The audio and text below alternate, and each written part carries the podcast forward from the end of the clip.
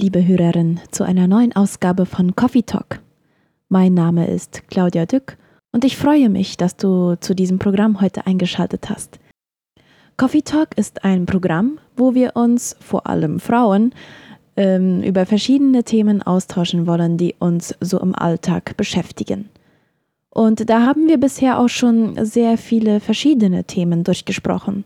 Da war zum Beispiel jetzt zuletzt die Hochsensibilität mit Anna Maria oder das Thema mit Sigrid Eizen, wie schütze ich mich vor dem Einfluss negativer Nachrichten, ohne die Augen vor der Realität zu verschließen. Auch haben wir über Sport und Ernährung mit Leonora Harder gesprochen und sehr vieles über das Thema gelernt. Und heute möchte ich über ein sehr wichtiges Thema reden, das Gebet. Ich bin heute alleine im Studio und habe mich äh, ein bisschen über das Thema vorbereitet, was aber nicht heißen soll, dass, oder es soll zumindest nicht so rüberkommen, dass ich schon alles weiß und alles beherzige, was äh, ich so heute hier ähm, rede, sondern es soll einfach dazu dienen, dass wir gemeinsam weiter lernen aus der Bibel und dass wir auch gemeinsam weiterkommen in unserem geistlichen Leben. Und ich denke, das Gebet ist etwas sehr, sehr Wichtiges im Leben eines Christen. Denn laut Definition ist Gebet einfach das Reden des Menschen mit Gott. Man könnte auch sagen, es ist das Gespräch zwischen Mensch und Gott. Und wie wunderbar ist es doch zu wissen, dass wir mit diesem großen Gott, der das Universum geschaffen hat, der die Kontrolle über die ganze Welt hat, dass wir mit diesem Gott reden dürfen, dass er sich sozusagen die Zeit nimmt und sein Ohr für uns bereitstellt, damit wir mit ihm reden und kommunizieren können. Und damit kommen wir zum zweiten Aspekt des Gebets. Es ist Kommunikation. Kommunikation ist sehr wichtig für jede Beziehung. Vor allem merken wir das in zwischenmenschlichen Beziehungen. Wenn die Kommunikation fehlt, fehlt die Essenz der Beziehung. Die Beziehung kann nicht wachsen ohne Kommunikation. Und genauso ist es auch mit dem Gebet. Wir können nicht in unserem geistlichen Leben wachsen, ohne mit Gott zu kommunizieren. Und Kommunikation muss immer von beiden Seiten kommen. Die Initiative muss beidseitig sein. Gott ist immer bereit, mit uns zu reden, immer bereit, uns zuzuhören. Aber sind wir auch bereit, Gott zuzuhören, mit Gott zu reden, uns Zeit für ihn zu nehmen? Und ich denke, deshalb ist das Gebet so wichtig, denn es ist unser, einer unserer wichtigsten Kanäle, wie wir mit Gott kommunizieren können. Das Gebet muss nicht unbedingt laut ausgesprochen werden, sondern es kann auch einfach in Gedanken gesprochen werden. Obwohl ich persönlich gemerkt habe, dass wenn ich laut bete, mich einfach besser konzentrieren kann. Wenn ich versuche, still zu beten oder auch manchmal einfach still beten muss, damit ich jemand anderen nicht störe, dann merke ich, dass meine Gedanken sehr schnell abschweifen. So wenn du dasselbe Problem hast, dass deine Gedanken immer wieder von A nach B reisen, was du noch alles tun musst oder mit wem du noch sprechen musst, dann äh, empfehle ich dir einfach mal laut zu beten, sofern es dir natürlich möglich ist. Nachdem wir jetzt dann geklärt haben, was das Gebet ist, wollen wir uns das Gebet aber auch im Licht der Bibel anschauen. Also was finden wir in der Bibel über das Gebet? Zuerst einmal aus dem Alten Testament. Interessant ist, dass das Alte Testament schon mit Gebeten durchzogen ist. Ich glaube, manchmal hat sich so in unserem christlichen Umfeld, in dieser christlichen Bobble, wo wir sind, ähm, die Denkweise eingeschlichen, dass das Alte Testament gar nicht so geistlich äh, tief ist wie das Neue Testament oder wo die Menschen gar nicht diese Beziehung mit Gott hatten, wie zum Beispiel im Neuen Bund. Aber das stimmt nicht unbedingt, denn wir finden sehr viele Gebete im Alten Testament. Da sind zum Beispiel Mose und Abraham. Sie führten sehr tiefe Gespräche mit Gott. In der Geschichte von Mose finden wir sogar, dass er mit Gott diskutiert hat. Das zeigt uns, dass da eine sehr enge Beziehung zwischen Mose und Gott gewesen sein muss. Und dann sind da natürlich auch noch die Psalmen. Sie sind eine ganze Sammlung von Gebeten. Auch findet man im Alten Testament Gebete, die von einzelnen Personen gesprochen wurden, aber auch solche, die von Menschengruppen gesprochen wurden. Und dabei bestand natürlich auch die Gefahr, dass solche Gebete, wenn sie dann von mehreren Menschen gesprochen wurden, nur aus Pflichtgefühl getan wurden. Und ich denke, da können wir uns heutzutage auch ein bisschen selbst analysieren, ob die Gebete, die wir in den großen Versammlungen sprechen, auch wirklich ernst meinen und wirklich mit diesen Gebeten mitgehen können. Und da im Alten Testament diese Gebete in Menschengruppen oft nur aus Pflichtgefühl getan wurden, finden wir auch viele Propheten, die diese heuchlerischen Gebete kritisiert haben. Sie schärften die Menschen ein, dass das Gebet mit einer Lebensführung einhergehen muss, die an den Geboten Gottes orientiert ist. Das heißt, es muss nicht nur beim Gebet bleiben. Man kann nicht einfach nur auswendig gelernte Gebete runterrattern und dann erwarten, dass Gott oder dass die Beziehung mit Gott weiter wächst, sondern das Gebet muss mit einer Lebenshaltung einhergehen. Und dann kommen wir zum Neuen Testament.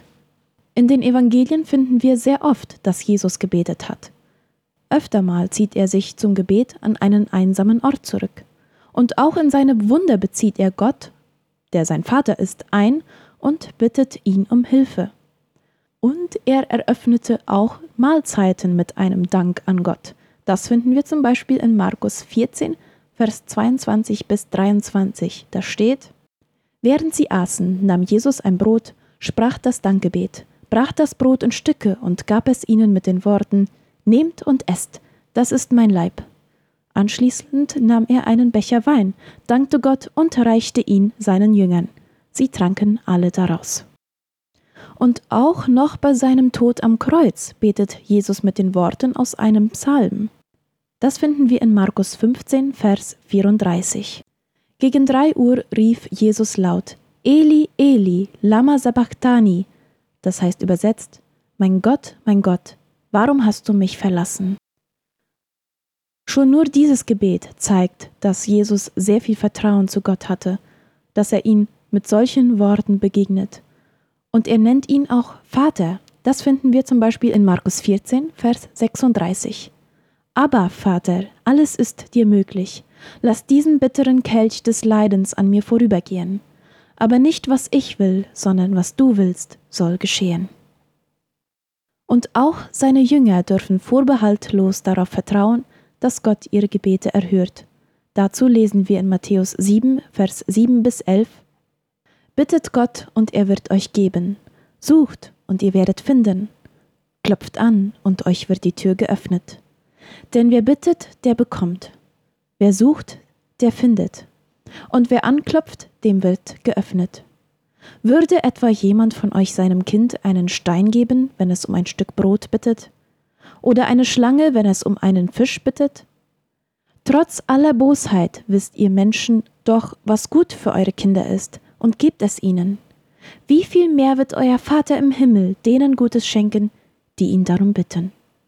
Behandelt die Menschen stets so, wie ihr von ihnen behandelt werden möchtet, denn das ist die Botschaft des Gesetzes und der Propheten. Wir Christen dürfen im Namen Jesu beten. Das bedeutet, dass wir uns Tipo vorstellen, als ob Jesus das Gebet sprechen würde. Im Namen Jesu zu beten heißt, dass es dem Willen Jesu und damit auch Gottes Willen entsprechen muss. Deswegen sollten wir dieses im Namen Jesu, denke ich, sehr bewusst beten und analysieren, ob vielleicht mein Gebet auch mal egoistisch ist und äh, wo Jesus vielleicht nicht mitgehen kann.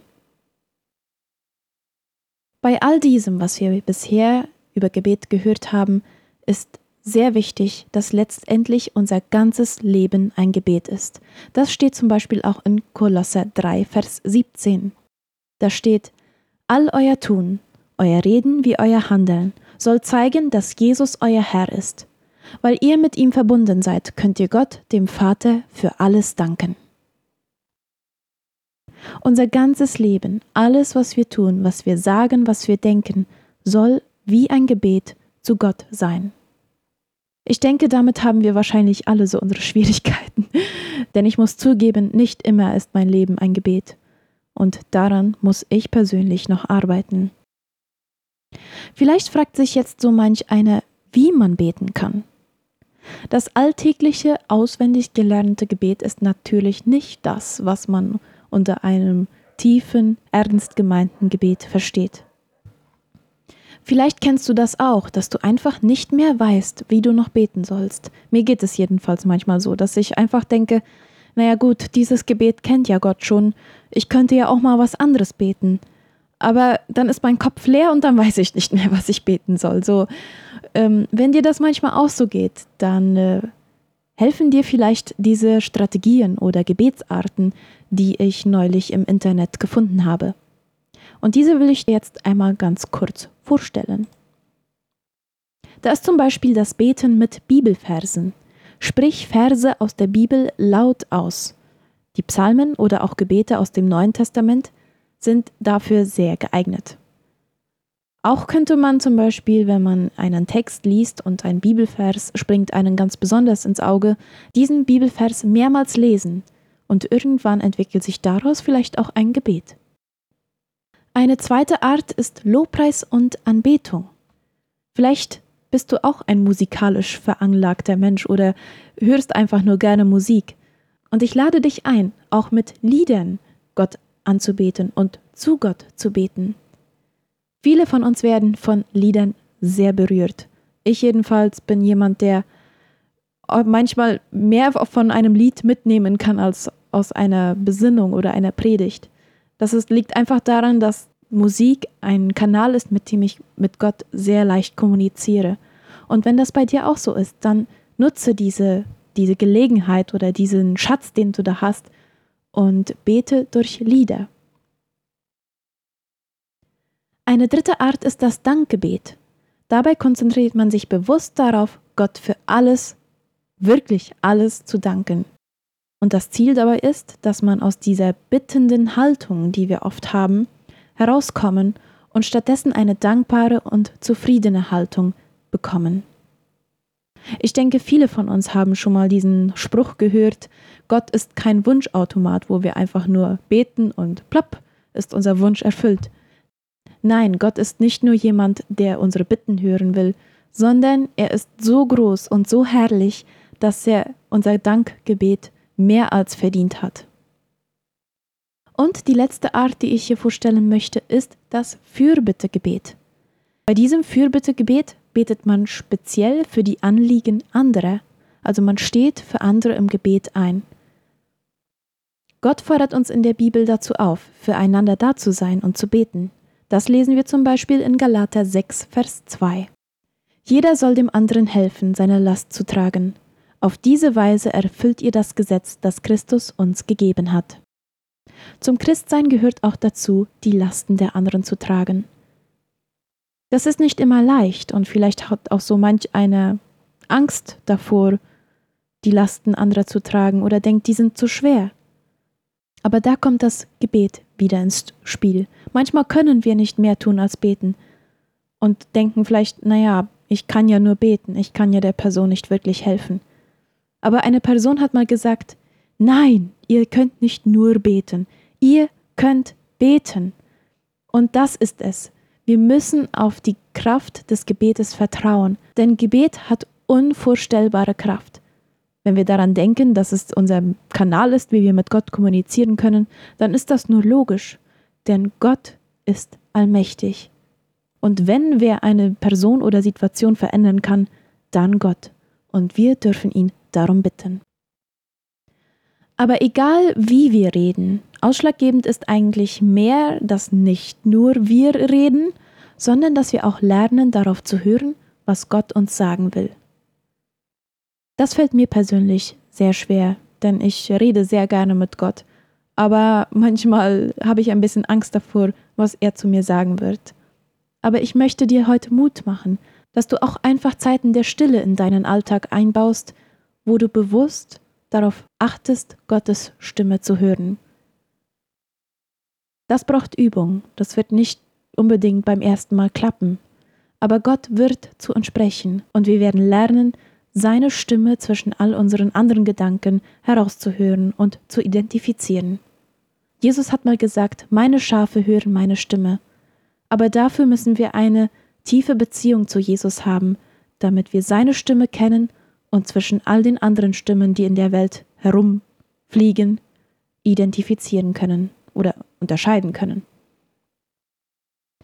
Zum Schluss möchte ich dir einfach Mut machen, das Gebet in deiner täglichen stillen Zeit mit einzubauen. Vielleicht tust du es ja auch schon. Und vielleicht hast du auch schon gemerkt, gut, die und die Gebetsart, die liegt mir oder da mit der Art kann ich besonders gut mit Gott kommunizieren. Dann baue diese Art oder diese Strategie weiter aus. Werde kreativ. Gott ist ein kreativer Gott und er kommuniziert auch auf kreative Art und Weise mit uns. Und wenn du vielleicht ein Tief in deinem Gebetsleben erlebst, dann möchte ich dich ermutigen, nicht aufzugeben. Gott führt uns manchmal durch Wüstenzeiten und wir denken, er hat uns vergessen oder er spricht nicht zu uns oder er hört uns ja auch nicht und er tut ja nichts. Aber Gott ist immer da und er wartet darauf, dass wir zu ihm kommen. Leider muss man auch sagen, dass Gott uns manchmal durch Wüsten gehen lässt, damit wir lernen, von ihm abhängig zu werden.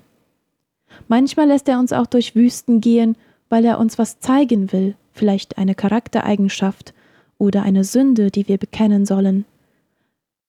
Auch wenn das weh tut und unseren Stolz und unser Ego verletzt, so sind diese Wüstenzeiten doch wichtig, damit wir erkennen, dass wir nicht ohne Gott können, dass Gott unsere einzige Kraft und unsere einzige Lebensquelle ist.